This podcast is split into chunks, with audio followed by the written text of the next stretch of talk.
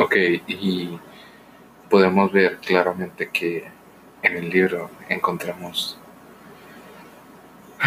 una gran vastedad de soluciones a nuestros problemas. Lo que es necesario hacer es una investigación. Podemos decir que si vamos a una librería no vamos a encontrar la solución. La solución la vamos a encontrar cuando vayamos a buscar en ese preciso libro que te dice, o que por lo menos el prólogo o algunas páginas te apuntan a que el autor, y aquí viene muy importante, ya ha estado en la misma situación que tú. En ese momento es cuando tú puedes decidir leer el libro. Vas a leer el libro y te vas a dar cuenta que la situación en la que tú estás pasando, muchas personas ya la han pasado. Y aquí viene también una cosa muy importante, ya la han superado. O sea, hay soluciones, soluciones que tú vas a escuchar.